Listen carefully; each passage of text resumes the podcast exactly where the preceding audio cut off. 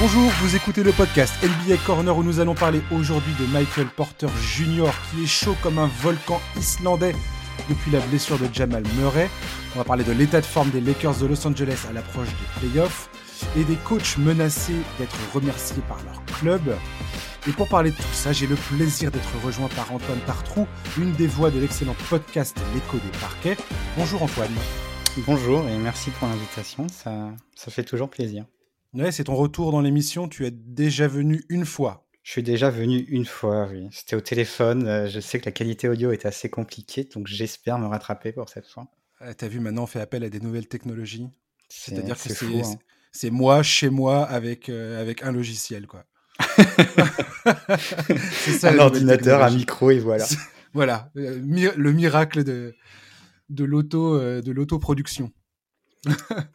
bon, et ben on va commencer tout de suite avec un joueur euh, qui fait partie d'une équipe que j'aime beaucoup. Les gens le savent. Enfin, les gens qui écoutent ce podcast le savent.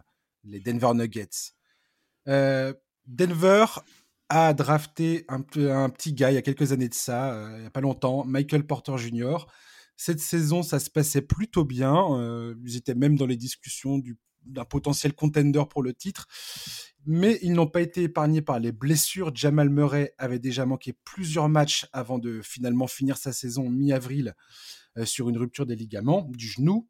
Euh, Monta Morris, euh, qui est le remplaçant de Murray, est sur le banc également, en fait, est à l'infirmerie plutôt. Will Barton l'a suivi également.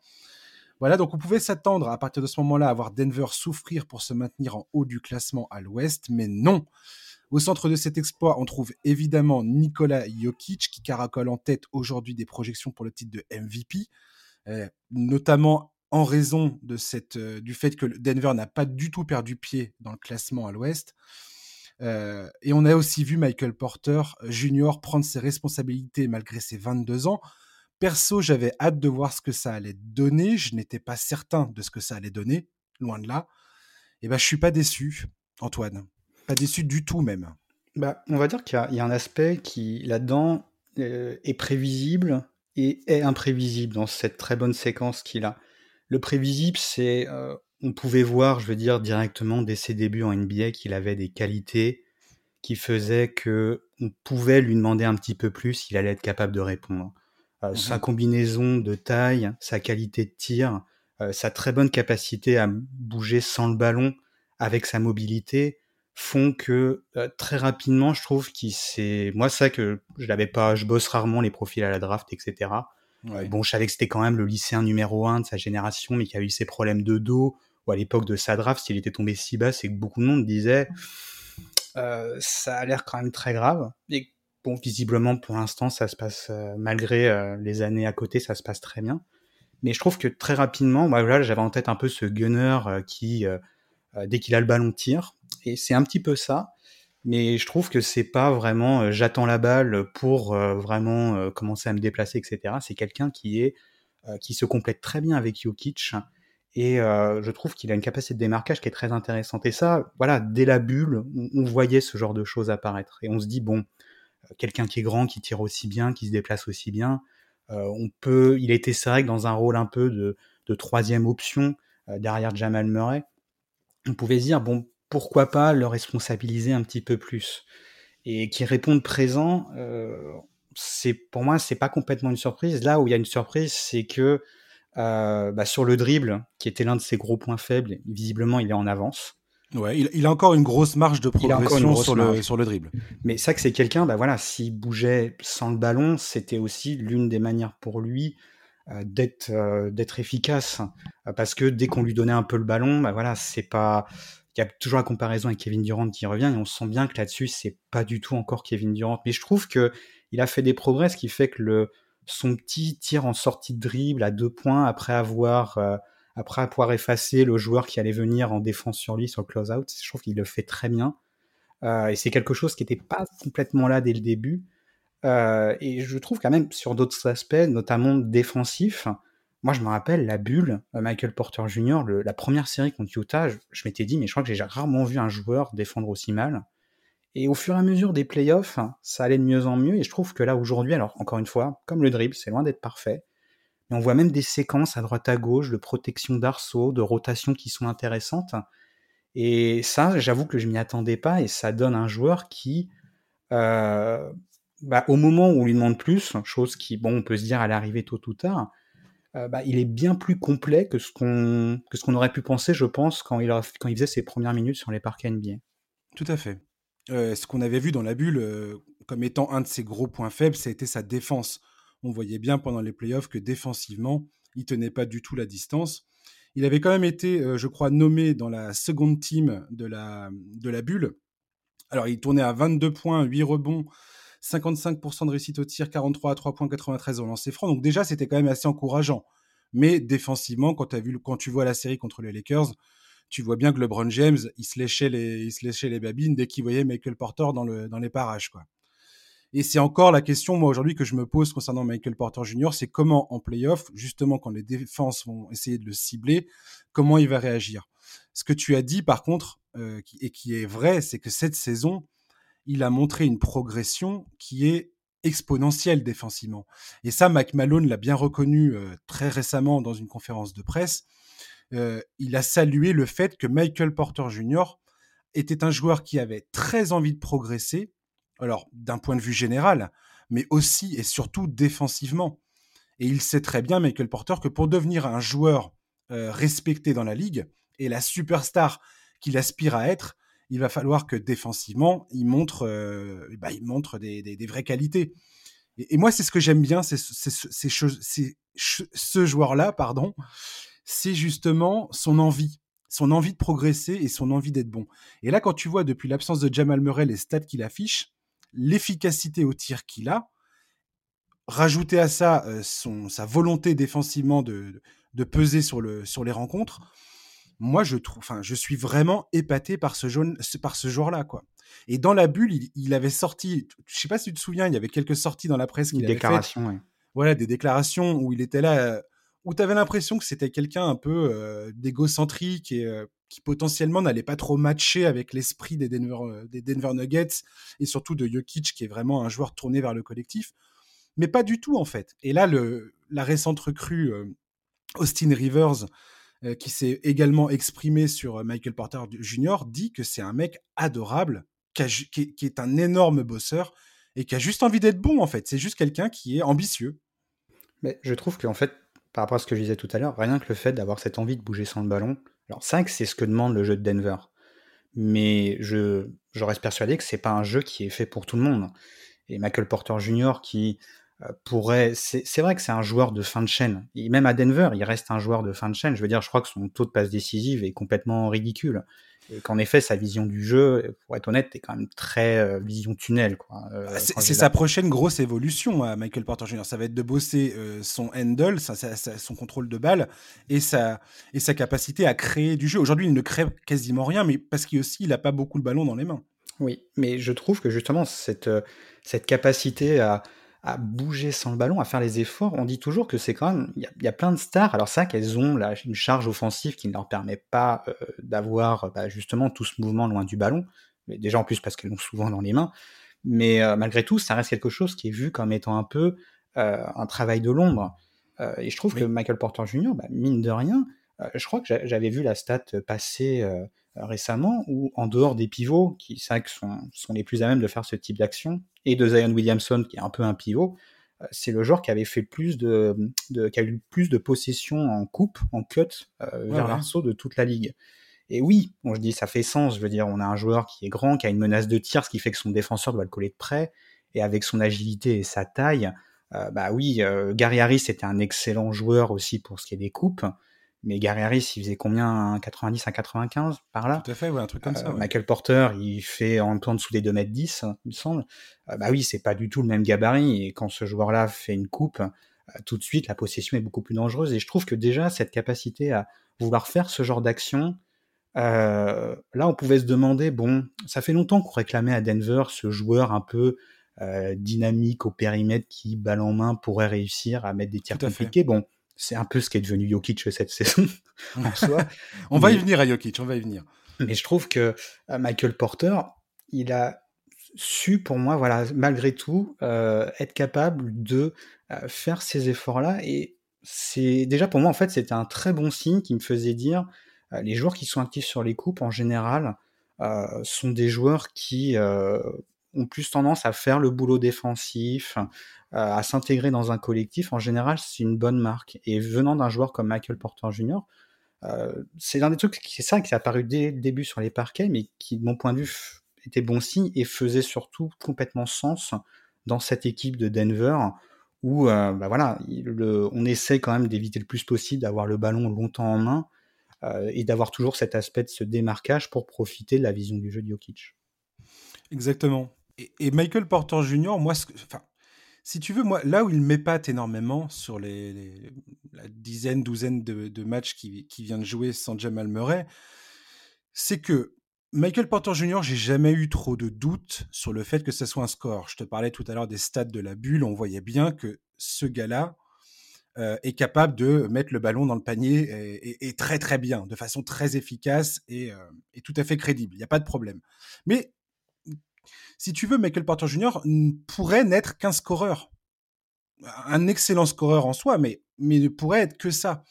Or, aujourd'hui, j'ai l'impression que c'est peut-être un peu un peu prématuré de dire ça maintenant, mais je trouve que ce qu'il nous donne à voir en ce moment, c'est un potentiel de vrai superstar qui sera capable de se de se greffer dans le collectif euh, enfin, avec la, la paire Jokic-Murray de façon tout à fait efficace, quoi.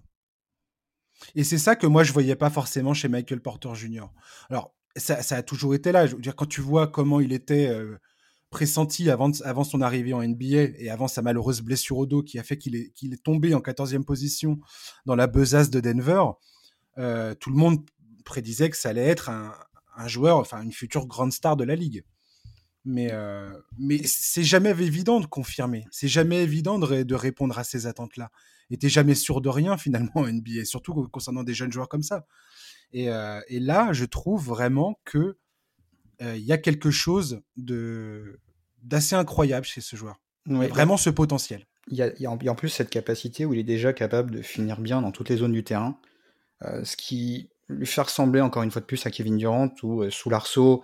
Il a 77% de réussite sous l'arceau, c'est vraiment énorme. Hein. La moyenne NBA, elle est autour de, même pour des ailiers, elle doit être autour un peu plus de 60%. Euh, mi-distance, il est quasiment au 50%, qui est un seuil que pas beaucoup de joueurs passent. Hein. Je suis même pas sûr qu'il y en ait une vingtaine mmh qui chaque année passent ce seuil-là. Et à 3 points, euh, il est au-delà des 40%, et il y a pas mal de ces 3 points. Alors, si on se place par vis-à-vis de la distance, oui, ils sont contestés, mais ça que sa taille et euh, il relâche le ballon tellement haut qu'ils font que, encore une fois de plus, en comparaison avec Durant, fait qu'ils sont pas si contestés que ça, quoi. Mais c'est qu'on a la réussite vraiment sur les trois niveaux du terrain. Et là aussi, c'est vrai que tout à l'heure, je, je, je, soulignais les, les, coupes pour montrer un mmh peu bah, justement ce travail sans le ballon. C'est aussi quelqu'un qui, au rebond offensif, est capable de peser. Complètement. Donc, euh, c'est vrai que ça vous donne un joueur qui, euh, on le voit de plus en plus, c'est ce qui montre. Il est capable vraiment de prendre le jeu à son compte. Et c'est là où les progrès au niveau du dribble aident beaucoup. Euh, mais que, comme tu dis, offensivement, s'il reste encore la création, euh, bah voilà, un joueur qui est capable de s'écarter, capable de d'être une vraie menace. En plus, on parlait du shoot à trois points, mais c'est un shoot dynamique. C'est pas juste euh, j'attends derrière à trois points et je suis capable de tirer. Je crois que j'ai vu récemment là, depuis justement la blessure de Murray, son volume de trois points en sortie d'écran. Donc c'est pas euh, justement c'est mm-hmm. pas j'attends la balle, je tire. C'est vraiment je me démarque, je récupère la balle dans une position qui n'est pas complètement en équilibre et je suis capable de rester dangereux à trois points. Euh, ça, en plus, pour un joueur de sa taille, euh, c'est assez extraordinaire. Hein. Des, des, par exemple, je sais plus, j'y pensais il y a pas longtemps, je me disais, mais un Gallinari, euh, il a fait une excellente carrière NBA. Et c'est ça qu'il a eu des blessures qui font que sa mobilité a été réduite, mais avec pas grand chose, il a fait une très bonne carrière NBA. On a l'impression que Michael Porter Jr., il, il, est déjà, par rapport à ce que Gallinari peut proposer offensivement, il est déjà pour moi au-dessus, quoi. Mmh. Et je veux dire, il s'arrêterait là en termes de progression. Euh, on a déjà un excellent joueur qui convient tout à fait à ce que veut faire Denver. Donc c'est vrai que au vu de l'âge et des promesses et la progression qui apparaît dans des domaines différents, c'est on sent que là, c'est vraiment du côté de Denver, avec l'acquisition d'Aaron Gordon, euh, l'explosion de Jokic. Euh, je trouve qu'on a, un, on a un groupe qui est d'une cohérence et d'un talent. Incroyable. C'est rare en fait d'avoir les deux, d'avoir euh, et le talent, et le talent là, on, il commence vraiment à être là, et vraiment complet sur les différents aspects du jeu, et la cohérence où bah, les différentes pièces s'imbriquent très bien. Et voilà, c'est vrai que cet exploit de Porter Junior, on peut s'empêcher de dire, bon, cette saison, avec la blessure de Murray, les différentes blessures, ça va être peut-être compliqué de faire quelque chose en playoff. Mais pour les saisons à venir, au vu de l'âge du groupe, où je crois que le plus vieux doit être Jokic avec 26 ans, c'est hyper prometteur. 25 ans pour Gordon, euh, je sais plus combien il a Murray, mais... Euh, Murray 24, je crois, et Michael Porter Jr. 22. 22, ouais. Donc, t'imagines bien que l'évolution... Tous ces gars-là sont pas encore dans leur prime, quoi. Jokic, il est en train de taper à la porte, mais... Euh, tu parlais de l'adresse à trois points de, Michael Porter Jr. J'ai trouvé des, stats qui étaient assez drôles quand même. Euh, cette année, il a 44% au tir à trois points, enfin, il est dans cette zone-là. 44 ou au-dessus, sur 6 tentatives par match. Les seuls joueurs autres que lui qui ont fait ça dans l'histoire de la ligue sont Stephen Curry, JJ Redick, Duncan Robinson, Peja Stojakovic et Clay Thompson. Et tu parlais des shoots contestés, il est euh, dans le top 10 des joueurs qui shootent, euh, enfin, où les défenses sont proches de lui à chaque fois quand il tire à trois points. Donc, ça, montre qu'il n'est pas non plus toujours assis dans un fauteuil pour, pour, euh, pour, euh, pour, ses tentatives. Quoi. Et je crois qu'il y a avec une réussite en plus où, oui, elle descend. Alors, je crois que sur les tirs à 3 points non contestés, je crois qu'il est au-dessus de 50% cette saison, ce qui, est, fou. Mais je crois que ces tirs à 3 points bien contestés, il est encore à 37%. Et 37%, c'est la moyenne NBA. Ouais, c'est ouais, ça. C'est exactement le, le, pourcentage médium euh, NBA. Donc en fait, c'est vraiment un joueur je sais pas, qui me, qui, me fascine. On parlait tout à l'heure de la défense. pareil, c'est, ça reste un truc à, une progression à avoir, mais déjà il est, il est plus aussi ridicule qu'il l'a été dans la bulle. Le dernier point que je voulais, je voulais traiter avec toi concernant Michael Porter Jr. et que j'ai beaucoup vu, beaucoup lu et beaucoup entendu, c'est le fait que à quel point cette explosion de Michael Porter Jr. Euh, peut être attribué au fait qu'il joue avec un mec comme Nikola Jokic, justement. Est-ce que tu penses qu'il y a une vraie incidence? Il y en a forcément une, hein, euh, mais à quel point cette, euh, cette, cette part-là compte dans la production de Michael Porter Jr. Je pense qu'elle est conséquente, parce que, je veux dire, on l'a dit, c'est un joueur où l'une de ses plus grosses faiblesses quand il arrivait en NBA, c'était le dribble. Et un mmh joueur comme Jokic, on ne peut ne pas avoir de dribble et être servi très régulièrement euh, sur un plateau, que ça soit euh, libre à trois points ou que ça soit justement sur une coupe pour aller vers le panier. Donc euh, là-dessus, c'est là où je disais directement ça, ça a matché entre les deux. Et c'est vrai que voilà, Jokic permet à des joueurs qui ne sont pas forcément de bons dribbleurs. Et on le voit d'une certaine manière avec Aaron Gordon là récemment où euh, il a essayé d'être un peu plus responsabilisé au niveau du drill, un peu ce qu'on pouvait revoir à Orlando, et on, voyait que c'était moins bien que les premières semaines d'Aaron Gordon où Murray et Porter Junior étaient là. Quoi.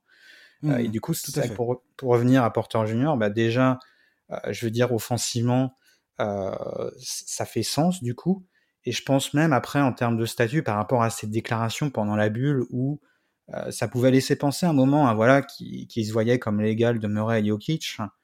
Euh, Jokic fait une telle saison cette année que euh, je pense, je dirais pas que c'est remettre Michael Porter Jr. à sa place, pas du tout, mais c'est montrer aussi qu'il y a une hiérarchie claire euh, et avoir toujours un peu ce meilleur joueur qui euh, paraît complètement altruiste et euh, désintéressé de sa propre personne, avec seul le résultat qui compte, ce qui paraît un peu aujourd'hui cliché, mais Jokic semble être l'un des rares joueurs qui personnalise vraiment euh, cet aspect-là du jeu.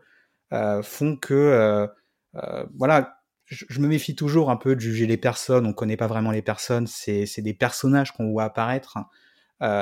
et on pouvait douter un moment de ce personnage Porter Junior. Est-ce qu'il allait complètement s'inclure en termes de mental de ce que demande cet effectif de Denver? Et je trouve que Jokic, là aussi, fait complètement sens quand on a un joueur comme ça qui indiscutablement fait une saison de calibre MVP. Euh, oui, c'est, je veux dire, oui, vous allez, euh, vous allez suivre un peu son exemple.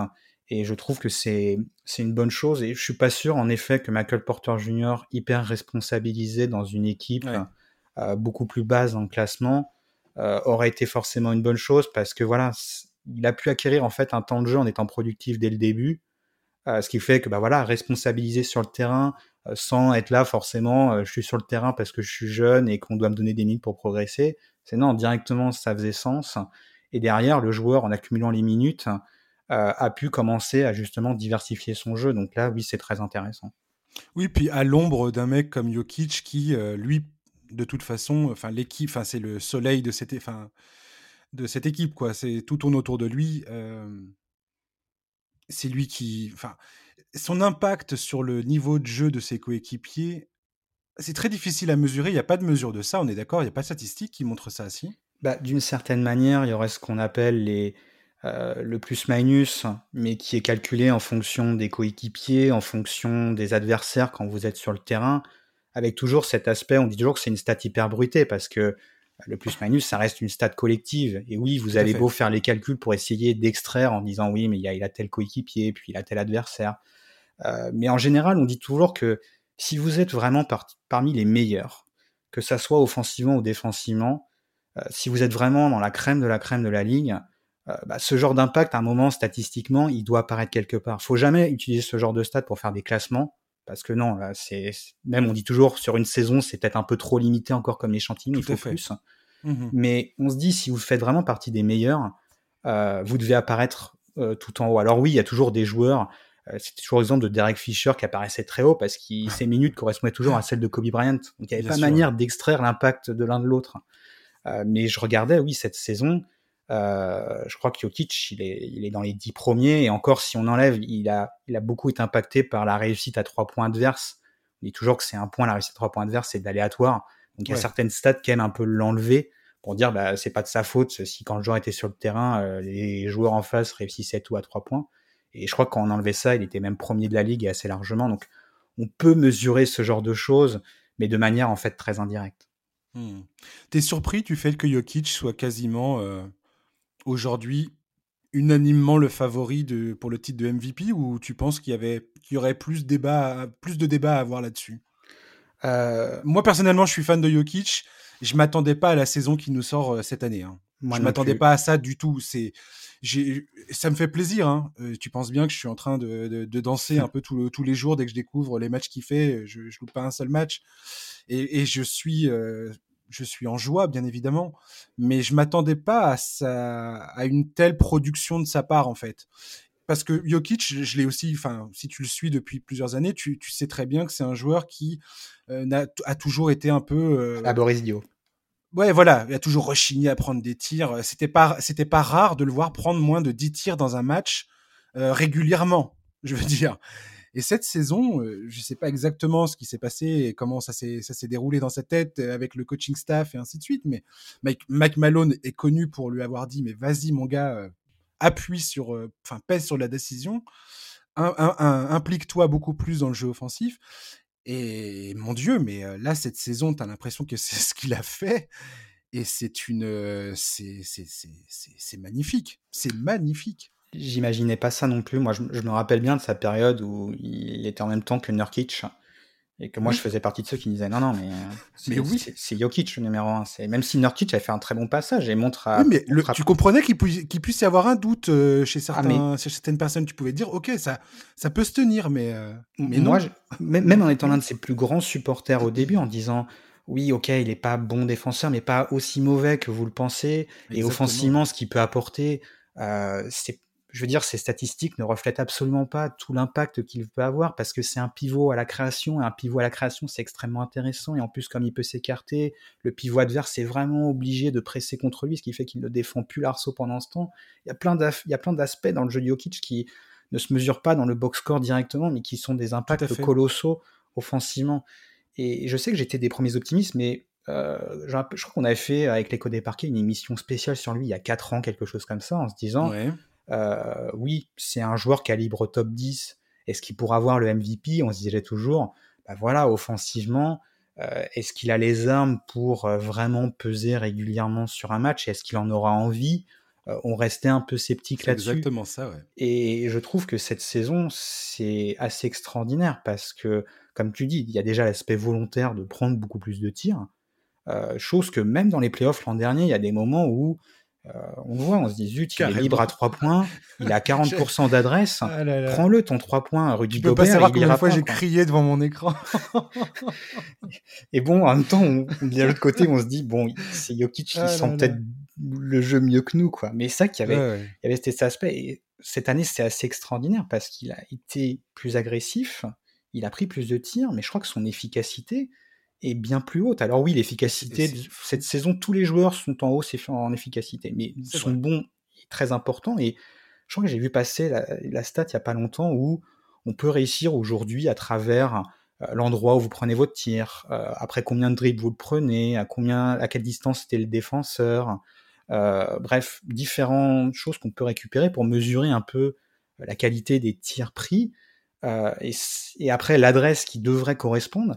Et je crois que Jokic était l'un des joueurs qui avait l'un des plus grands décalages positifs, à savoir, bah, c'est ce que je disais tout à l'heure, on disait toujours cette équipe de Denver, il, manque peut-être ce joueur qui balle en main, euh, il y, a, un petit, comment dire, il y a un petit cliché aussi euh, sur le physique qui va être capable de mmh manière athlétique de peser sur le mmh. jeu, balle en main, et de capable de prendre ses tirs difficiles. Euh, Jokic, justement, cette saison est en train de montrer tout à fait cette capacité de prendre ses tirs difficiles. Et aujourd'hui, son agressivité fait qu'il paraît euh, quasi insoluble en fait offensivement il est capable d'aller au poste tout seul, donc vous pouvez essayer de bloquer la passe, l'entry pass, euh, il ira tout seul au poste s'il a envie.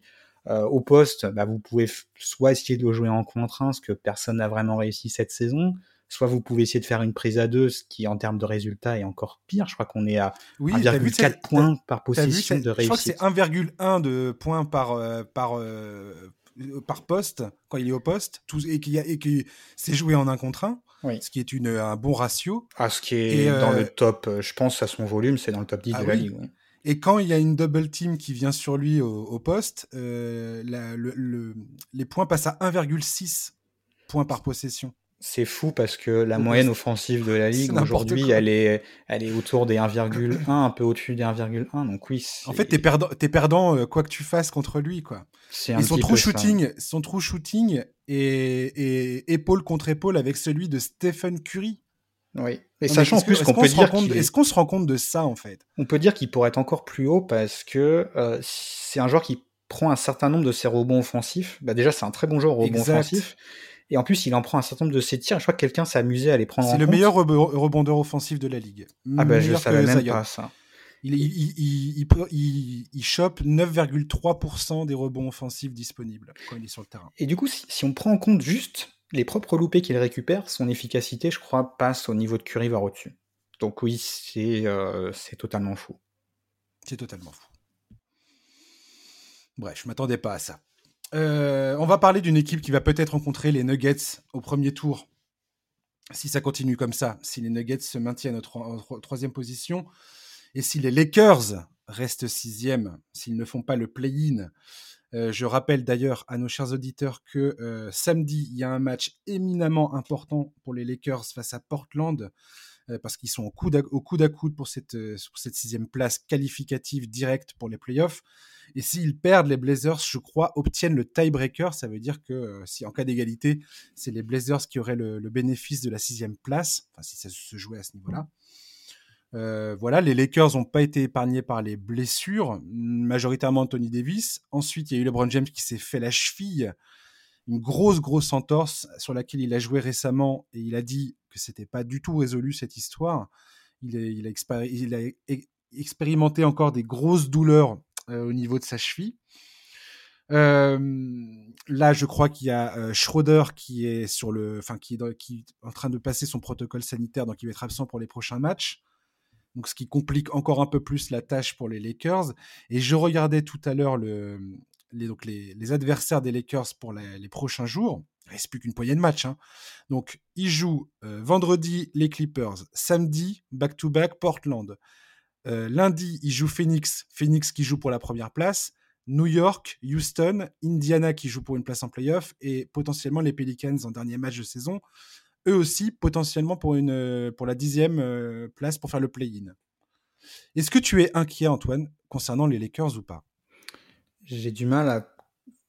En fait, j'ai beaucoup envie de répondre avec une réponse de Normand, en disant oui et non.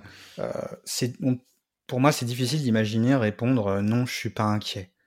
déjà pour l'état de santé de LeBron James, du mmh fait que, bah, comme tu l'as dit, il reste 7 matchs que LeBron James en jouera, on le sait définitivement, pas une partie. Idem pour Schroeder. Euh, du coup, oui, ils iront en playoff, ça, il n'y a pas de doute. mais bah, aller sur le play-in, même si je pense qu'on exagère un peu sur les chances d'un septième de se faire éjecter, parce qu'il y a quand même deux matchs, théoriquement avec l'avantage du terrain, pour, pour quand même se qualifier. néanmoins, bah voilà, c'est tout d'un coup, c'est plus une série en quatre matchs gagnants. Euh, qui en plus va arriver un peu plus tard dans la saison. Euh, sur, bah, il n'y a plus de back-to-back, plus de y a, les déplacements sont limités. Euh, donc oui, ce que je veux dire, c'est sachant en plus que bah, quel sera l'état de forme de LeBron James quand il reviendra, c'est compliqué de ne pas, je trouve, de ne pas être quand même d'avoir une once de pessimisme, sachant que même si on prend un peu un peu de recul en se disant bon, ils iront quand même dans les playoffs, le play-in, euh, même imaginons que LeBron James soit là, bon, il devrait quand même pouvoir se qualifier derrière. Euh, malgré tout, euh, il reste un peu cette constante chez les Lakers où, je ne sais pas si on se rappelle l'an dernier, au moment où arrivent les playoffs, les Lakers sont quand même une équipe où on se pose des questions. L'une des plus grosses questions les concernant, c'est l'attaque. et l'attaque, c'est vrai qu'on se disait, bah, je crois qu'il y avait cette fameuse stat où c'était la 22e attaque sur demi-terrain de toute la ligue. Et on se dit, bon, en mmh général, euh, les équipes qui sont très bonnes en transition mais qui ont beaucoup plus de mal sur le demi-terrain, arriver les playoffs, c'est l'un des premiers ajustements qui arrivent et c'est beaucoup plus compliqué. Et au final, les Lakers sont arrivés en playoffs et offensivement. Alors certes, ils n'ont pas joué des équipes très défensives, hein, Portland, Houston, Denver euh, à l'ouest. On, a connu meilleur parcours euh, face à des défenses de playoffs.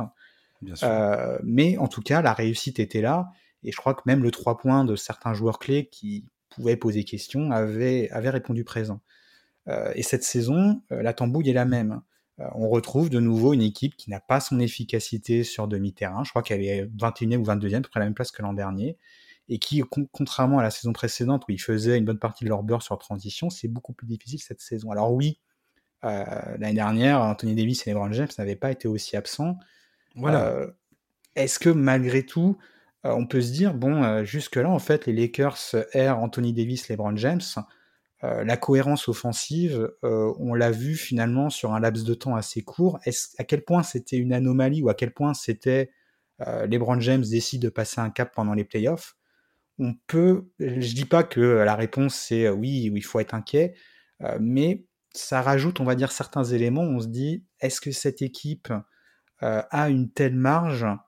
Euh, est-ce que si tout d'un coup leur shooter à trois points euh, bah, ne répondent pas présent au premier tour, est-ce que ça sera suffisant, sachant que l'adversaire sera sans doute bon au premier tour euh, On peut être quand même un peu inquiet. C'est extrêmement important ce que tu viens de dire. Effectivement, les Lakers aujourd'hui, je suis pas normand, je suis breton, mais je, je ferai exactement la même réponse. C'est oui et non pour concernant l'inquiétude.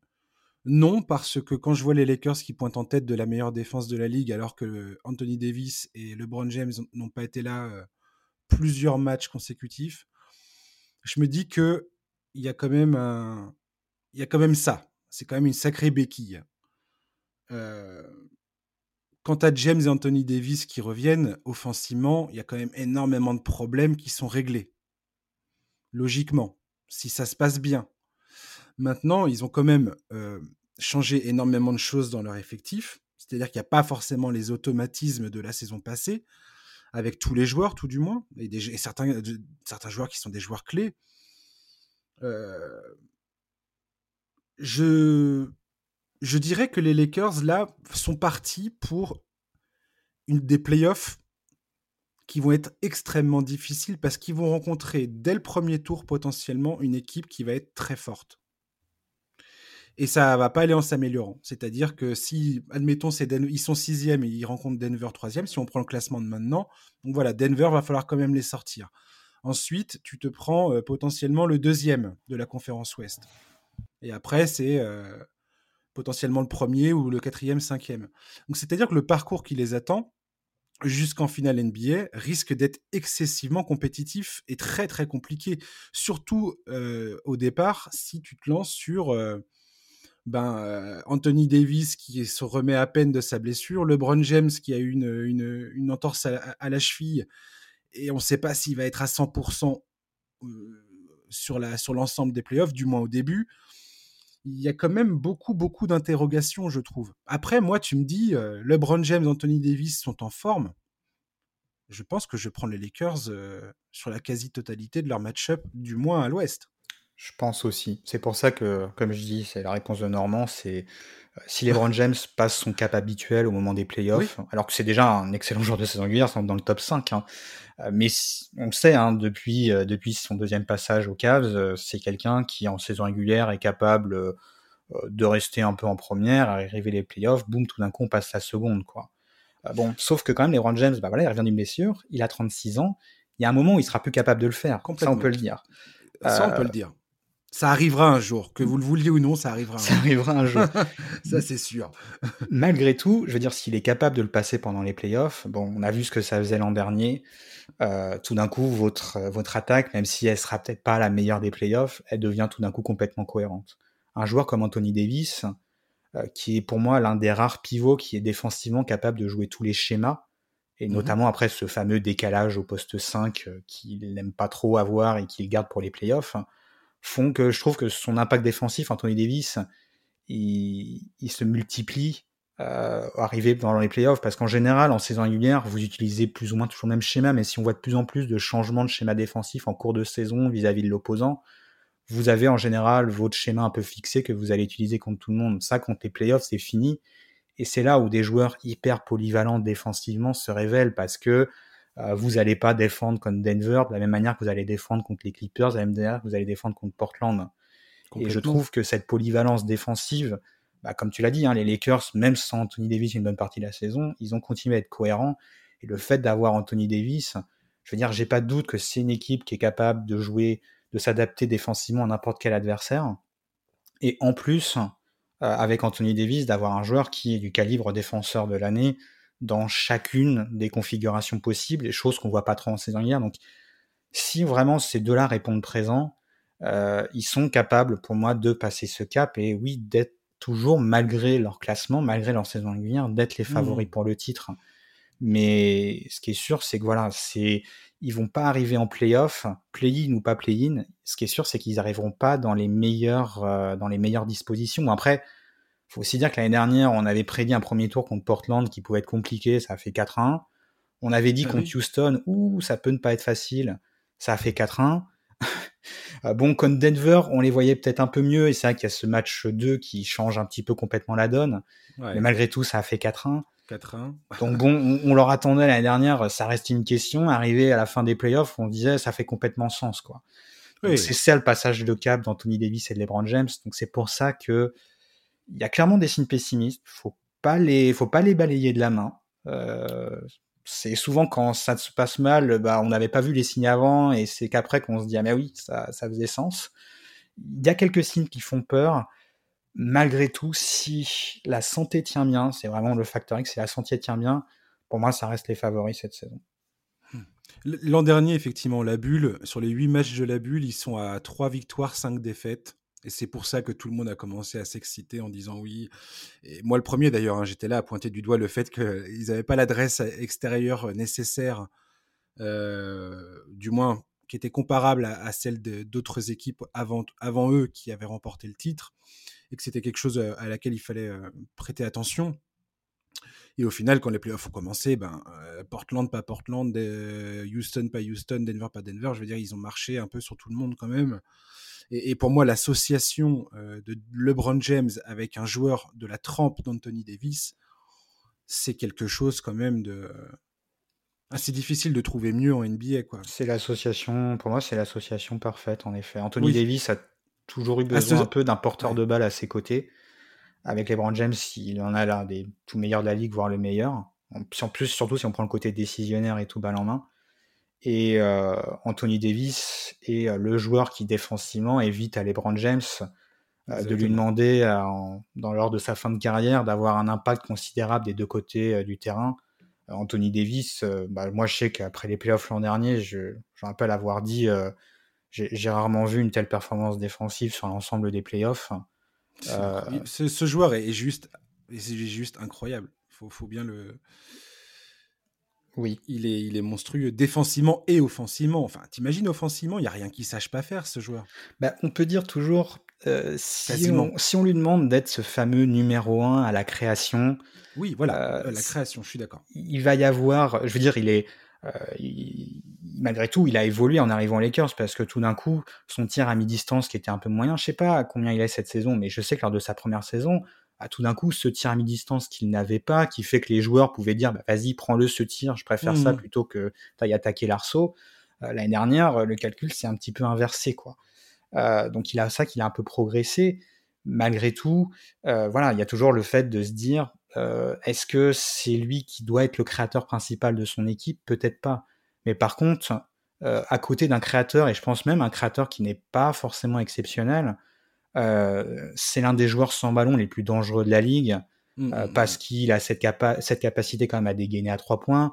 Euh, je veux dire le côté aller hoop, il est capable de rattraper n'importe quel ballon. Il est capable de jouer au post-up et si vous avez un avantage de taille, malgré son côté un peu filiforme, il va pouvoir en profiter. C'est devenu un passeur plutôt bon à partir de sa dernière année aux Pelicans. Tout à fait. offensivement, en fait, à tour de bras.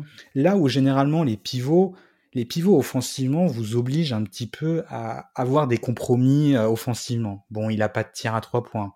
Euh, ok, il a un tir à trois points. Euh, mm. Porzingis, par exemple, il a un tir à trois points, mais le jeu au poste, c'est compliqué. Ce qui fait que vous les mettez sur le terrain parce que défensivement, même si on est dans l'ère du switch, vous avez besoin de protection d'arceau. Et mm. que les joueurs qui sont plus capables de vous l'apporter, c'est des pivots mais souvent ça arrive à un coup offensif qui fait que ça peut être compliqué, que parfois dans les playoffs ils finissent les matchs. Il y, a des il y a des sacrifices à faire que les, les équipes adverses peuvent exploiter si elles ont les moyens d'exploiter ces faiblesses-là. quoi. Exactement. Et Anthony Davis, offensivement, non, je veux dire, vous lui demandez d'ailleurs d'être à côté d'un pivot, euh, ça continuera de faire sens offensivement, vous lui demandez d'être le pivot offensif, ça fera sens. Et en fait, c'est la pièce de puzzle idéale euh, et qui en plus se révèle d'autant plus qu'elle est dans une équipe qui est candidate au titre parce que une équipe qui est défensivement capable, plutôt que de le mettre en, en bouche-trou, d'essayer de le mettre là où il va avoir le plus d'impact défensif possible, et qui offensivement est capable de lui amener un peu le contexte pour que bah, il maximise ses capacités. Si vous n'avez pas de bon créateur, vous avez beau être un excellent joueur pour attaquer l'arceau, bah, les passes ne viendront pas aussi facilement. Et c'est c'est la pièce de puzzle idéale à mettre autour d'un joueur comme LeBron James qui lui, malgré tout, pour avoir tout son impact, a besoin d'avoir le ballon dans les mains. Et ça en fait une association qui, bah, c'est ce qu'on avait vu l'an dernier, où euh, euh, ces deux joueurs-là euh, paraissaient, je veux dire, complètement inarrêtables sur l'ensemble des playoffs, même s'ils n'ont pas rencontré ces fameux Clippers qui devaient leur convenir tant pour défendre. je sais pas, ouais. Les Lakers, j'arrive pas à savoir. Je veux dire, quand j'ai vu le début de saison des Lakers, je me suis dit, c'est bon, la conférence Ouest, elle est pliée, quoi. Aujourd'hui, je suis probablement très largement moins catégorique que ça, par rapport à toutes les raisons qu'on vient d'évoquer. Mais euh, si la santé est à peu près euh, tient, tient la distance, pour moi les Lakers restent les favoris au titre tout simplement quoi. Bah, Maintenant, on verra bien. Les, prochains jours vont être importants. Le truc, je pense, qui énerve beaucoup LeBron James, par, notamment par rapport au play-in, c'est que là aujourd'hui, il se retrouve à jouer les derniers matchs de la saison avec de l'enjeu. Avec de l'enjeu. Où ça va être compétitif. Et ils vont devoir absolument jouer pour éviter euh, le play-in potentiellement. Quoi. Ou s'ils font le play-in, bah, ils, vont, ils vont jouer un ou deux matchs. C'est tout l'intérêt du play-in, on est d'accord. Mais je pense que c'est ce qui l'énerve prodigieusement parce qu'il sait, il sait très bien aujourd'hui que idéalement, euh, tout ce petit monde-là aurait été mis au repos, peu importe le seeding, peu importe la place où tu termines. Euh, t'es sixième, tu peux pas tu peux pas tomber en dessous du 8, donc tu es, quasiment qualifié pour les playoffs, puis après, euh, advienne que pourra, et, tu t'en sortiras, quoi, à partir du moment où la santé est là. Et là, euh, ça ça se passe pas exactement comme ça, ses plans sont un peu contrariés, je pense.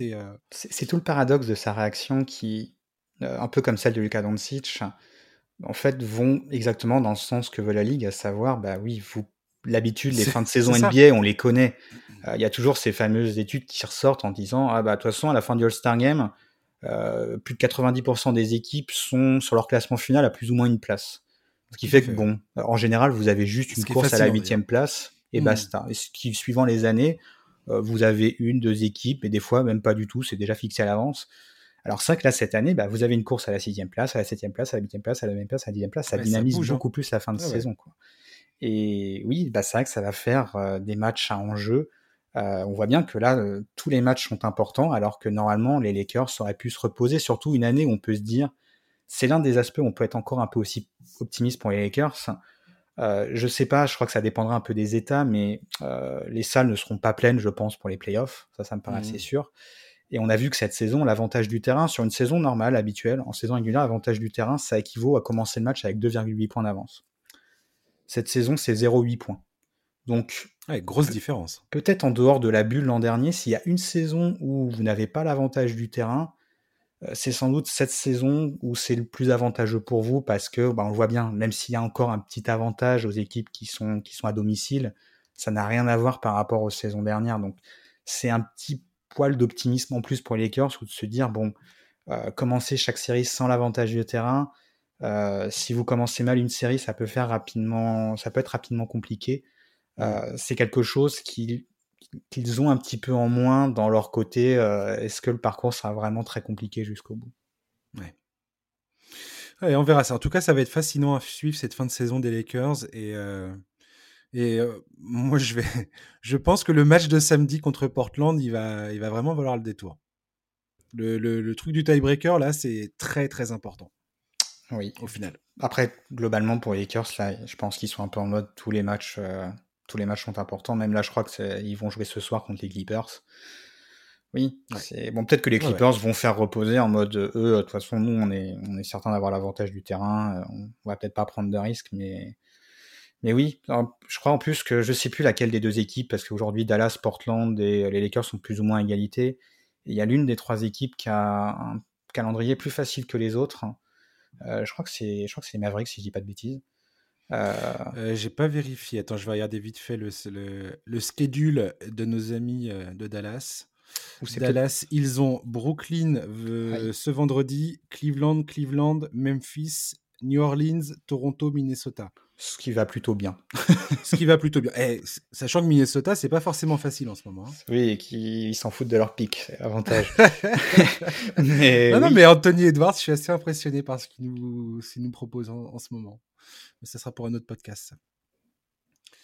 Mais euh, ouais, on verra, on verra ça. Mais euh, effectivement, les Lakers là, il y a- entre Clippers et Portland là, les deux pro- les deux prochains jours, ça va, ça va, ça va, ça va envoyer. Ça va être sympa. Ça va être très très sympa. D'habitude, c'est que chiant. On s'en fout un peu. D'habitude, en fait, cette période-là, c'est Alors que là, les non. trophées et déjà s'imaginer un peu en playoff qui va être ceci, qui va être cela. Et on voit que cette saison, bah oui, non, il y a tellement de matchs à enjeu là Ouais. depuis euh, une ou deux semaines que euh, euh, le focus reste sur la saison régulière. Et moi, pour vivre, pour avoir vécu un certain nombre de saisons régulières, c'est l'une des premières fois que je vois ça. Ouais. D'où le play-in, d'où merci le play-in. Voilà. En tout cas, ça- là, là, ça, là, ça a du sens. Il n'y a pas une- un écart complètement euh, rid- enfin, colossal entre, euh, entre le, le septième et le, et le dixième, si je dis pas de bêtises. C'est quoi le, le- la différence?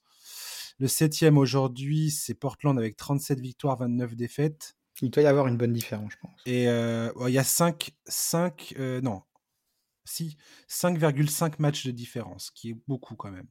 Ce qui est beaucoup. Après ça, que je m'étais amusé à regarder. Entre le 8e et le 9e, il y a- euh, entre le 8e et le 9e, il n'y a rien. Euh, Memphis, ils sont 8e à 33-32 et le 9e, c'est Golden State 33-33. Ouais. Donc, tu vois, il n'y a, pas de- y a pas de truc honteux, quoi. Alors que l'an dernier, je crois que c'était complètement différent. Entre Dallas, qui était 7e, et euh, le 8e, euh, il y avait une grosse différence de, de- de niveau, quoi. Donc là, de- là, tu peux être dégoûté, quoi. Ouais. Après, euh, je m'étais amusé à regarder dans l'histoire, je crois que le 7e et le 8e, depuis qu'ils sont invités en playoff, je crois que c'est depuis 1984, qu'il y a eu 144 euh, 7e et 8e, il y en a eu deux à avoir été en finale de conférence. Les Sonics en 87 et les Knicks en 99. Donc, Je crois que les Knicks sont les seuls à avoir fait les finales. et sont les seuls du coup à avoir fait les finales et zéro à avoir gagné. Donc je crois que grosso modo, si on prend les 7e et les 8e, il y en a 1,4% qui ont gagné deux tours. Et du coup, je comprends l'idée de se dire le 7e, c'est un peu injuste pour lui. Euh, il- S'il a un tel écart au bilan, pourquoi il devrait jouer son match coup près potentiellement contre des équipes qui sont beaucoup plus loin? Euh, L'histoire montre que ces équipes-là, alors bon, peut-être que les Lakers vont finir 7e, ils seront une exception, il y aura toujours des exceptions, Mhm. L'histoire montre que si vous êtes septième, en réalité, on vous inviterait pas pour les playoffs, ça sera un peu pareil. C'est un peu dur à dire. Ouais, ouais, ouais. Bah, alors, Mais moi, je sais pas. Alors, Ça coup, change moi, pas en fait. ouais. Si les playoffs sont euh, déterminés la meilleure équipe de la ligue, grosso modo, si vous êtes septième et huitième, la grande majorité du temps, bah, d'ailleurs, à une époque, on vous invitait pas. Et même Mhm. d'ailleurs, le premier et le deuxième de conférence, du coup, ne jouaient pas. Et tout d'un coup, on leur a demandé de jouer, ce qui, à l'époque, pouvait paraître injuste par rapport au modèle actuel. Donc, je comprends ce côté du mérite sportif pour le septième. Moi, ça me paraît un sacrifice assez faible par rapport à cette dynamique de fin de saison qui euh, amène, bah voilà, là où les saisons régulières, souvent, euh, c'est ok, il y a des matchs, mais on est sur autre chose. Bah là, cette saison, c'est pas le cas. Bah, moi, je suis pas d'accord. euh, pour une équipe, par exemple, qui là est dans la course, les Grizzlies. Pour une équipe comme les Grizzlies, je suis pas d'accord. Une équipe comme les Grizzlies, si je suis, euh, si je suis fan de cette équipe, j'ai envie qu'ils fassent les playoffs. J'en ai rien à péter qu'ils se fassent éliminer au premier tour. Je veux juste que les Jamorant, que euh, euh, les, toutes les stars, les, jeunes, les, Jaren Jackson Jr. et tout ça, que tous ces gars-là, Desmond Bain, que ces gars-là goûtent aux playoffs. Parce que c'est excessivement important pour l'évolution de, te- de tes jeunes talents. C'est mon, mon opinion. Ah, mais c'est le cas. Après, moi, qu'on qu'on bouscule un peu sportivement le euh, et ramener un petit peu de justement de fun en fin de saison avec justement ces matchs coup près. Oui, c'est pas une expérience de playoff. C'est sûr que, bah, bien qu'on a, c'est encore trop tôt pour dire ça d'ailleurs, que c'est pas une expérience de playoff le play-in. Mais euh, je, oui, si on est fan d'une équipe et forcément, je veux Mm. dire d'une certaine manière, je les comprends les déclarations de Doncic, je les comprends les déclarations de James, je les comprends totalement. Après, c'est entre guillemets être sacrifié sur l'autel du divertissement. Oui. Et tu es dans une ligue euh, privée qui est là pour le divertissement. Et que c'est pas forcément toujours une mauvaise raison. Euh, Historiquement, l'horloge des pas 24 du tout. secondes, si on a 24 secondes, c'était pour faire à l'époque, c'était pour rendre les matchs plus fun. Et le 24 vient d'un Exactement, calcul pour arriver à des matchs à 100 points. Ouais, j'ai vu, euh, j'ai vu, euh, je connais l'histoire de cette, de cette horloge et, et c'est fascinant. Et du coup, on se dit, bah voilà, c'est aujourd'hui plus personne remet en cause l'horloge des 24 secondes, alors qu'elle a été, le timing a été choisi pour Mm. des raisons de divertissement. Et comme tout changement, ça, ça a été accueilli avec, euh, au début, des, bah, du scepticisme. Les gens étaient là, ouais, quoi, pourquoi? Et puis en fait, non, quoi. Ça a révolutionné le basket, cette histoire. Exactement, ouais. Allez, on termine le podcast avec nos coachs. Euh, je t'ai demandé de choisir euh, le, le coach euh, le plus menacé selon toi, ou enfin du moins le coach menacé dont tu voulais parler. Moi, j'ai fait la même chose de mon côté. Je te laisse l'honneur de, de commencer cette dernière rubrique, Antoine. Qui as-tu sélectionné? J'ai sélectionné Terry Stotts parce que je trouvais que dans les noms là qui sont apparus récemment dans les médias, il y avait cinq noms. Je crois qu'il y avait Walton, il y avait zut, le coach des Wizards, j'ai oublié son nom. Et Scott Brooks. Scott Brooks. je Il y avait Budenholzer et du coup il y avait il y avait Terry Stotts et je trouvais que c'était l'un des cas les plus intéressants parce que autant bon Budenholzer ça va être euh, je pense un calcul très froid de où est-ce que vont les Bucks en playoff peu importe ce qu'ils pourront produire sur le terrain. Walton Oui. et, euh, et Scott c'est à mon avis beaucoup plus Scott Brooks c'est beaucoup plus je pense à mon avis pour eux ça va être très compliqué. Euh, je trouvais que Terry Stotts c'était vraiment un cas très intéressant parce que il, à travers lui se pose la question de mais quel est le niveau que doit atteindre cette équipe de Portland? Est-ce que euh, les Blazers sous Terry Stotts, on peut dire, ont vraiment sous-performé? Euh, Mhm. Et je trouve que la réponse, elle est loin d'être évidente parce que les Blazers, depuis trois saisons, c'est l'une des 4-5 meilleures attaques de la ligue. Je crois qu'ils ont fait, fait. quelque chose comme quatrième, deuxième et troisième. Quoi. Et oui, euh, le problème, il- bien évidemment, il ne bah, vient pas de l'attaque. Il y a des choses à dire sur l'attaque, mais ça vient essentiellement de la défense où euh, ils sont dans le dernier tiers de la ligue aussi sur ces trois saisons. Et cette dernière, ils- cette saison, ils sont 29e. Et merci les Kings qui sont 30e parce que euh, le chiffre fait, fait vraiment peur. quoi. Mais de l'autre côté, sûr. le personnel défensif, je veux dire, la seule saison où Nurkic a vraiment été là à 100%, euh, les Blazers ont été une bonne équipe défensive. Et on sait l'importance du pivot dans votre défense. Et Mhm. du coup, euh, alors oui, ils ont recruté euh, Derek Jones Jr., oui, ils ont recruté Robert Covington, euh, mais voilà, c'est demander à des ailiers de faire, de combler une défense qui, bah voilà, euh, bah, du fait qu'il n'y ait pas Nurkic, Zach Collins, c'était Enes Kanter au poste 5, Carmelo Anthony un certain temps de jeu, leurs extérieurs sont globalement plutôt des profils offensifs.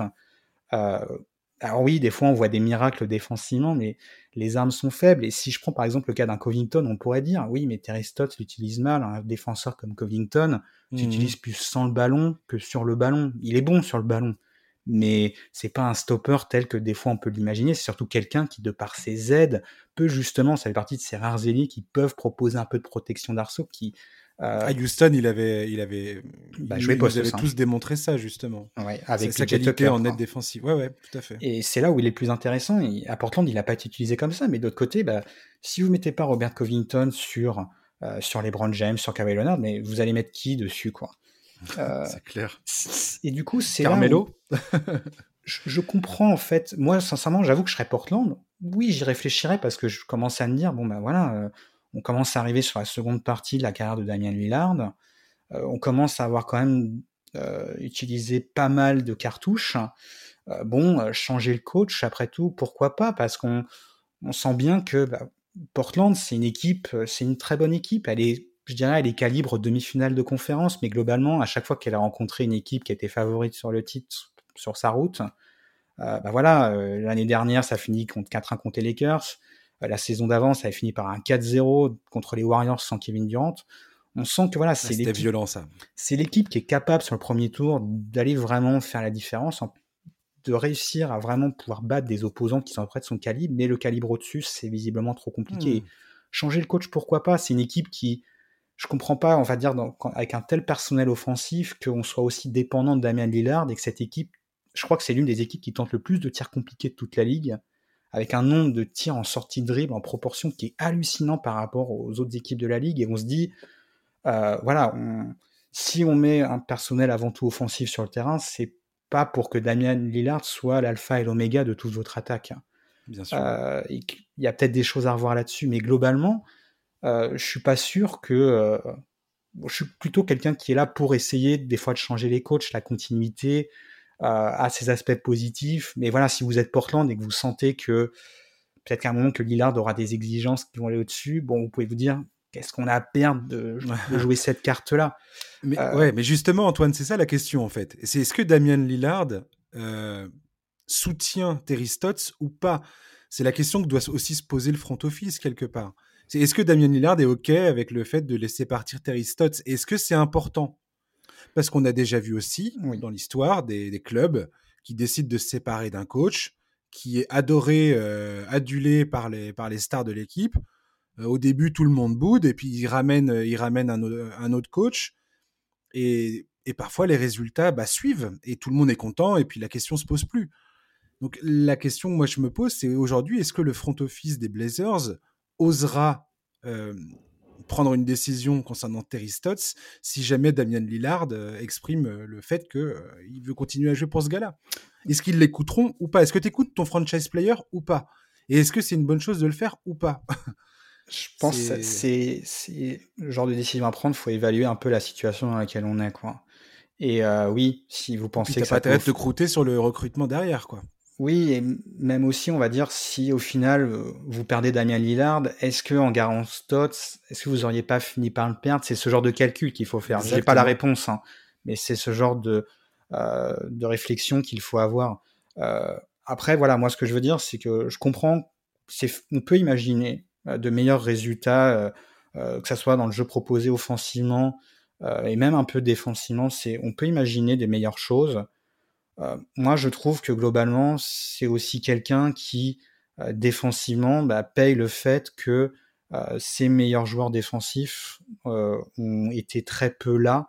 voilà, important quand ça faisait un peu sens défensivement, c'était avec Arkless, Aminou et Robin Lopez sur le terrain, trois joueurs à vocation plutôt défensive. Exact. Aujourd'hui, si voilà, si vous aviez mis, si vous mettez des joueurs bah, plutôt offensifs à côté, euh, faut pas vous étonner avec Enes Kanter au poste 5 que oui, euh, ça va être comme tu as dit, le, Nurkic, ça fait euh, deux saisons et demie maintenant que le gars est complètement ruiné par les blessures à chaque fois. Pareil pour Collins, et c'est peut-être les deux meilleures options défensives que cette équipe a sur le poste intérieur. Et donc, à, quel moment tu en tiens rigueur? À quel moment tu en tiens rigueur à Terry Stotts? Est-ce que tu te dis, il aurait quand même pu euh, fournir autre chose ou pas euh, Est-ce qu'il lui a les, il est pieds et poings liés de, par rapport à l'équipe qu'il a, tu vois, et le personnel qui est disponible? Et je pense que c'est oui, mais à la marge. Grosso modo, euh, mmh. c'est pas avec Enes Kanter, Damien Lillard, CJ McCollum et un autre un autre ailier plutôt à vocation offensive.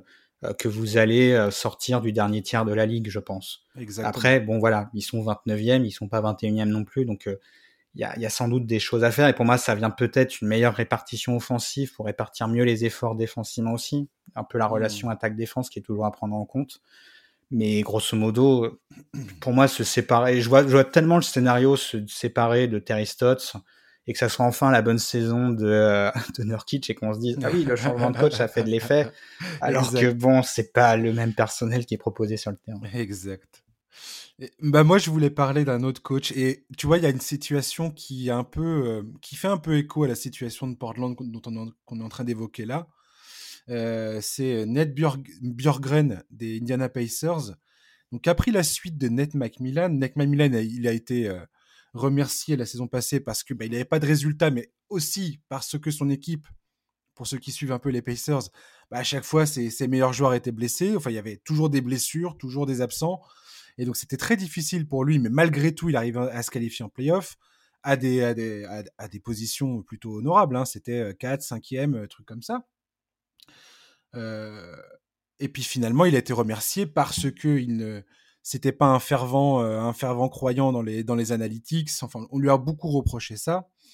Donc, qu'est-ce qu'ils font Indiana? Ils ramènent euh, Ned Björgren, qui est un, un, assistant coach de Nick Nurse. Alors lui, il est très parti sur tous les analytics, les, nouveaux schémas offensifs, défensifs et ainsi de suite. Sauf que là, les échos qu'on a très récemment euh, du, vestiaire des Pacers montrent bah, que les joueurs peuvent pas le supporter en fait.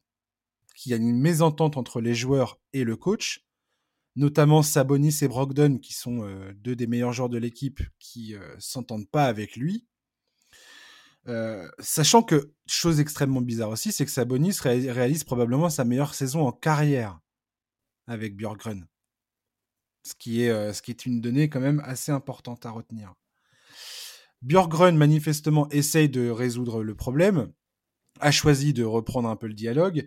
Et là, c'était mercredi, je crois, c'est Greg Foster qui et, et, qui se sont rentrés dedans euh, pendant le match, pendant la défaite contre Sacramento. Et j'ai l'impression que ça, que ça sent mauvais du côté des Pacers. Ça, ça, sent mauvais, surtout pour une franchise qui, euh, même avant Macmillan, euh, c'est, je veux dire, d'une certaine manière, les Pacers ont toujours été vus un peu comme les Spurs ou le Jazz de l'Est. Euh, ces franchises où vous en entendez jamais parler, bah, si les Spurs, on a beaucoup entendu parler, mais je veux dire, vous entendez les, pas... les Spurs, ils ont gagné, ils ont gagné tellement de matchs. Vous entendez pas parler, on va dire, en dehors de l'aspect sportif. Ouais, ouais. Euh, bon, il y a Indiana, il y a aussi même l'aspect sportif où même on n'entend pas beaucoup parler en général, mais voilà, c'est cette équipe qui euh, fait toujours les playoffs, n'a pas tanké depuis une éternité euh, et arrive toujours à se maintenir. Et ça, voilà, c'est là où est la comparaison avec le Jazz et les Spurs, des vraiment des franchises qui font un peu partie de ces équipes. On peut vraiment dire, même si c'est un peu devenu un mode passe-partout, je pense qu'aux Pacers, il y a eu un certain nombre d'articles qui sont sortis sur ces dernières années pour montrer que c'est une équipe qui a une identité qui arrivait à faire des joueurs qui défendent mal, de bons défenseurs, etc. Euh, et c'est ça fait partie de ces spécificités des Pacers, donc c'est d'autant plus étonnant. Et c'est vrai que Ned Bjorken, c'est un peu, je dirais, voilà, la, euh, le revers de la médaille, un peu de Nick Nurse, où euh, ce qu'on vante en fait du côté de Nick Nurse, euh, bah, Bjorken propose des choses qui sont assez similaires, et c'est là qu'on voit, quand je dis le revers de la médaille, que c'est peut-être pas en fait pour toutes les équipes. Euh, mmh. Bjorken, ce qu'on a vu, c'est que ça qu'il y, a cet aspect euh, joué euh, extrêmement rapidement. Les Pacers sont de manière surprenante, alors que c'était pas du tout une équipe dans le genre ces dernières années qui joue plus rapidement de la ligue. on est passé justement sur cet aspect, on priorise le 3 points ou les lay-ups par rapport aux mi-distance. et défensivement, on n'hésite pas à adopter des schémas qui sont beaucoup plus agressifs. Euh, voilà, ça, par exemple, cette saison, il y a cet aspect où, quoi qu'il arrive, peu importe le meneur de jeu en face, euh, on demande à son défenseur de passer euh, au-dessus des écrans, jamais en dessous. Ce qui hmm. peut faire sens si vous êtes contre Stephen Curry, avec cette idée d'être vraiment agressif sur l'homme, de jamais vraiment lui reposer. Mais si c'est Jamorant ou Russell Westbrook, ça fait beaucoup moins de sens de passer continuellement au-dessus des écrans. et c'est des joueurs qui leur ont fait payer là-dessus. Bon, après, on peut se dire, soit au final, euh, ça serait pas la première équipe qu'on voit, justement, comme je disais, qui a ce schéma de A à Z jusqu'à la fin de la saison, euh, et qui, bah, même s'il y a un adversaire un certain soir qui euh, ne convient pas, bah, on préfère garder ses automatismes plutôt que de changer en permanence. Mais ça, c'est même pas une, c'est même pas quelque chose qu'on peut mettre à l'avantage de Björken parce que si vous aimez les Pacers et globalement, mais si vous aimez des aspects un peu micro-tactiques du jeu, je vous conseille toujours d'aller lire Kathleen Cooper, qui écrit du côté de SB Nation pour les Pacers et qui se mmh focalise toujours sur des aspects intéressants. Et j'ai l'impression que cette saison, tous les 10-15 matchs, elle a sorti le même article, où elle prend un article où Björken a essayé de mettre en place, un moment dans le match, euh, une box and one, le fameux système qui avait marché en finale euh, avec les Raptors contre euh, Curry, un triangle and two qu'on a vu qui avait aussi fonctionné l'année dernière, je crois, contre lors de la série entre Toronto et Boston, ce qui avait plutôt bien gêné Boston. on, on, revoyait un peu ces schémas-là, et sauf que euh, régulièrement, on voyait des joueurs qui ne sont absolument pas capables de respecter les consignes, ou tout d'un coup, au lieu de défendre leur zone, la discipline, ils vont mmh. rester en homme à homme. Et je ne sais pas si c'est un manque d'intelligence de certains joueurs. Grosso modo, est-ce que ces défenses qui varient continuellement au cours d'un match, en fait, c'est trop et que bah oui, ça a marché aux Raptors parce qu'il y a Kyle Lowry, parce qu'il y a Mark Gasol, parce qu'il y a Oji Ananobi, parce qu'il y avait Danny Green, etc. Et qu'aux Pacers, même si on a quelques bons joueurs de ce côté-là du terrain. Globalement, bah, c'est pas non plus le même niveau défensif que Toronto. Est-ce que c'est euh, tout simplement on ne veut pas parce que tout simplement le message du coach ne passe pas? On dit toujours qu'il faut mieux avoir un coach euh, qui ne soit pas un très bon tacticien, mais du jour où il a un message chez joueurs, donne 100% derrière. Et peut-être que c'est ça aussi tout simplement le problème avec Bjorken. Euh, J'ai l'impression que c'est ça. Et, le, pire, c'est que si tu fais le parallèle avec Ned McMillan qui est aujourd'hui à Atlanta et comment il a redressé la barre à Atlanta, justement en étant beaucoup plus, euh, en ayant ce mélange de discipline et de et de meneur d'hommes, de je, sais pas comment dire. Ah mais c'est un schéma rigoureux et strict, Ned McMillan. En, en, responsabilisant les joueurs sur le terrain en même temps qu'il leur donne un cadre dans lequel évoluer. Voilà, c'est ça que je veux dire. Et Neymar Milan, son succès à Atlanta, il est, j'en ai parlé dans un, podcast précédent, c'est tout à fait admirable. C'est là, euh, tout à fait admirable et je pense en plus que ça convenait bien à une équipe qui, euh, bon, là aussi, hein, il y a l'effet des blessés qui sont revenus au bon moment, mais globalement, complètement. Euh, je pense qu'un Trey Young était quelqu'un qui avait besoin finalement, malgré qu'on pourrait se dire, bah non, s'il y a bien un joueur qui faut laisser des libertés, etc., c'est bien Trey Young. Euh, les libertés commençaient à devenir trop grandes et il commençait un peu à avoir ce jeu où on parle toujours d'héliocentrisme où le joueur est décisionnaire de tout et Young devenait vraiment mmh. un peu un extrême négatif où tout il fait plein de passes, mais c'est juste des passes pour avoir la passe décisive derrière. C'est pas des passes qui sont vraiment dans le cours du jeu. C'est vraiment, euh, ça va être absolument la passe qui fait la différence. C'est un net Macmillan, je trouve, à, à donner euh, des schémas qui, bah voilà, les joueurs tout d'un coup ont des rôles un peu plus définis. Et je pense que voilà, il a le, il a euh, le charisme, la rigueur, l'aspect du coaching qui fait que les joueurs vont appliquer ces consignes. Euh, et ce qu'on voit, c'est du côté de Nick Bjorken. Moi, je sais, j'avoue que je, je sais toujours pas danser entre le euh, est-ce qu'un joueur ne sait pas, est-ce qu'il ne veut pas ou est-ce qu'il ne peut pas. C'est toujours dit, c'est très important de savoir faire la différence entre ces trois aspects et tout à fait. c'est, j'avoue que du côté des Pacers, je sais pas lequel prendre. Ce qui est sûr, c'est que bon d'un côté, 15e euh, attaque, 15e défense. Le tableau est pas catastrophique dans une saison où ils ont eu des blessés, mais un peu comme tout le monde. Mais voilà, euh, je veux dire, je pense qu'il y a comme toi un côté ne veut pas, où là, bah, bon, c'est faut toujours se méfier de ces instants où dans la presse, il y a tout qui sort d'un coup, euh, parce qu'on a l'impression que ça fait tableau à charge, et finalement on revient quelques années après. Et moi, Björken, j'ai aussi vu, quand il avait été recruté, de très bons échos par là où il avait pu être passé avant. Mais là, il, s'est sorti une histoire comme quoi TJ Warren, euh, quand il a su que c'était Bjorken, il avait pas du tout envie de jouer et que là, sa hmm. blessure, elle a envie qu'elle aille jusqu'à la fin de la saison parce que pour lui, il a pas du tout envie de jouer avec lui, quoi. Mais en fait, ouais, la partie sous-estimée là-dedans, c'est l'humain, en fait.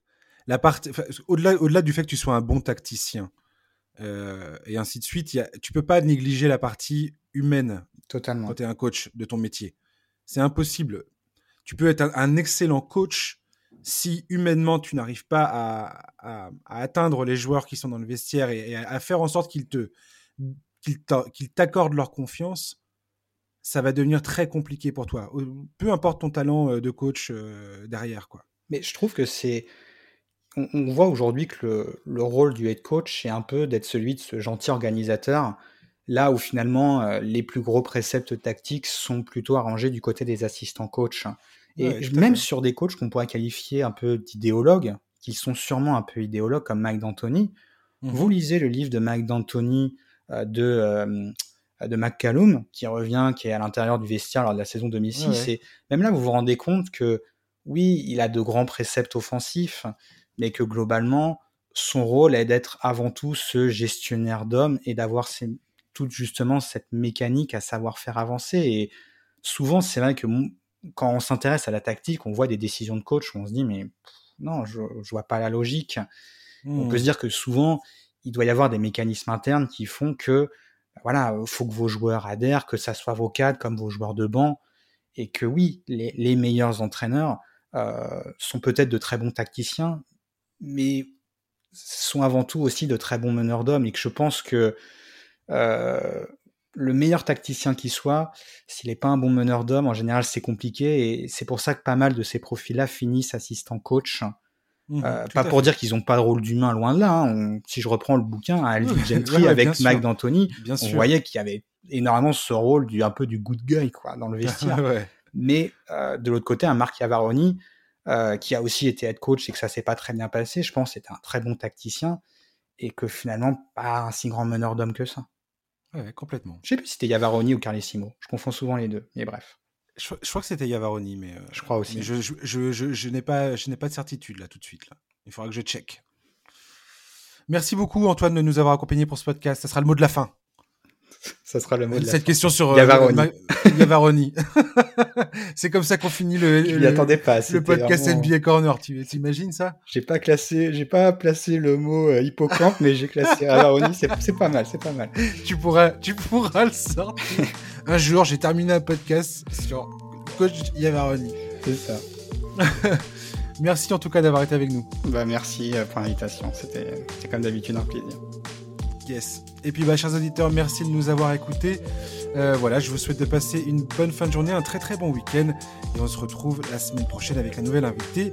Merci encore. À bientôt. Bye bye. Bye.